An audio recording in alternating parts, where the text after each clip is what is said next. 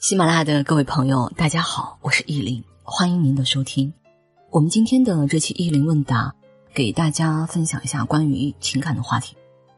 其实我把这期的题目叫做“你一定是某个人翘首以盼的惊喜”，因为偶尔会收到私信啊，发现好多姑娘年长一点，不但是二十二三岁、二十七八、三十多岁了，或者三十四五，就会着急，就会恐慌。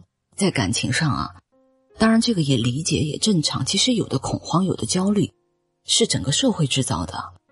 然后看到有些朋友就是失恋或者分手的这种特别难过的私信啊，我集中回复一期。我觉得特别这个时候不要着急乱去参加一些课程。其实我问过专业挽回的老师，给我说这个的比例百分之五十就是一半嘛，因为按照大概率就是这样。所以呢，我觉得各位都。脑子尽可能清醒一点。那我们怎么样头脑更清醒？第一个啊，这个一定是找朋友要去交流、去倾诉，最好工作之外的圈子。因为在职场当中，我一直都建议不用把你的个人生活那么多隐私去展示给别人看。有的人可能看到的不是同情，反而幸灾乐祸，什么都有。还有呢，第二个，我觉得走出去，不要一个人待着，一个人待着都容易出问题。再有呢，就是如果我们遇到别人跟我们倾诉或者聊这些事情的时候，我觉得有一个点也是我准备写文章要分享的，在失意的人面前不要谈自己有多好，不要谈自己的规划，不要秀恩爱。每个人他要的方式有很多种，对人好的方式，而不是很多指责。哎，这不行，那不行。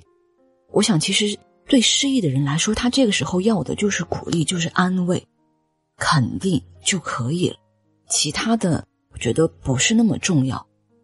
最后一个大点啊，除了给大家讲遇到一些事我们要理智一点来考虑，那我们还有一个观点，感情里边呢，曾经我也会去考虑啊，认为他有没有配不配，大家是不是匹配，是不是配得上，或者你是什么职位，我是什么高度等等啊。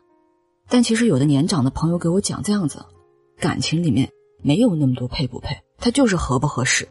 所以呢，我觉得对于稍微年长一点的女性朋友，自己有房有车了，工作能力也特别强，什么都特别好，就两种考虑吧。第一，目的纯粹一点啊，单纯的去谈一场感情就可以了，其他都不要牵扯那么多。其实只要两个人够相爱，很多的东西应该不是问题啊。第二种办法，那就是目的明确一点，到底要什么？因为我想到了某个年纪，可能也怕时间。耽误不起，那你就目的明确一点，你要什么？我觉得这两个方向其实我们都该好好去思考一下。第三个，如果分开之后，不要怕遇不到更好的。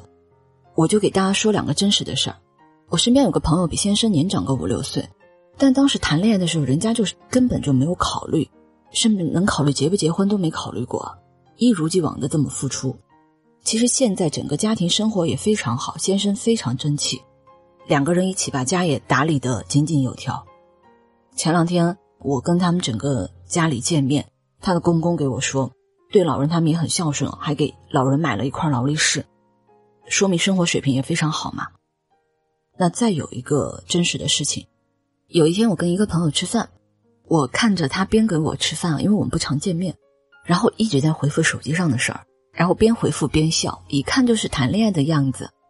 一条一条短信这么回复过来，其实他也三十多岁了，就是整个状态。我知道他曾经也有放不下的人，就是也有刻骨铭心的人，但是我觉得到了后面，也都能遇到一直都有话讲的那个人。所以，不要怕，觉得年纪大，觉得稍微长个几岁，就不可能遇到合适的人。我觉得这个社会真的给女性制造的很多焦虑跟恐慌，也值得我们自己好好思考。因为我身边确实有很多条件非常好的姑娘，都会去恐慌这些事儿，所以我也才想到音频给大家做这样的一个来分享啊。好，那最后好，那最后总结一下，咱们今天给大家分享了两个大点。第一个呢，就是真的失恋分手，那我们怎么样做才会对自己更好？再有呢，我也分享了对一些精英女性啊，打拼到一定程度的女性，我们在。感情在婚姻上的有的观点，那也欢迎大家一起来探讨。最后还是这句话送给大家：你一定会是某个人翘首以盼的惊喜。好，那我们今天的内容就到这里，谢谢您的收听。当然，也欢迎您多多订阅和转发。最后，愿你一切安好，余生安然。